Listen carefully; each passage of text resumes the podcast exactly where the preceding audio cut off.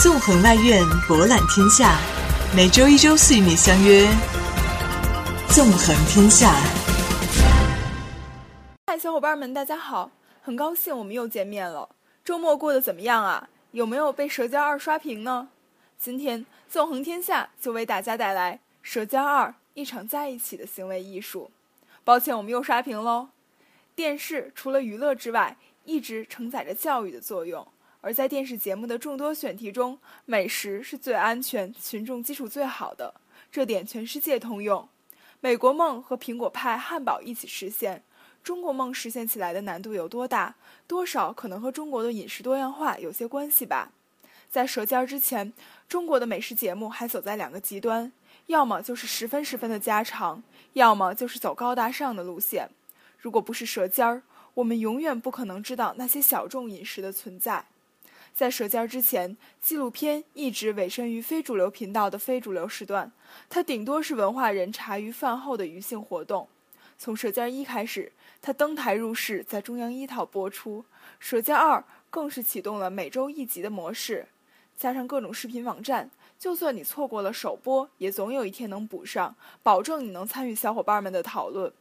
因为有了吃货，所以有了吃货经济。舌尖一的时候，淘宝一号店还属于自发迎合热点营销。到了舌尖二，各家购物网站有组织、有计划的参与，希望能推动销售。舌尖二第一集里苗寨的鱼酱被描述的又香鲜香又饱含温情，但五一小长假的时候，就有吃货在微信上吐槽说，走遍雷山也没看到卖鱼酱的，但淘宝上有，点一点他就能送到自家的餐桌上，和家人一起感受下舌尖的诱惑。好不好吃并不重要，重要的是一起参与了，这就是一件娱乐活动。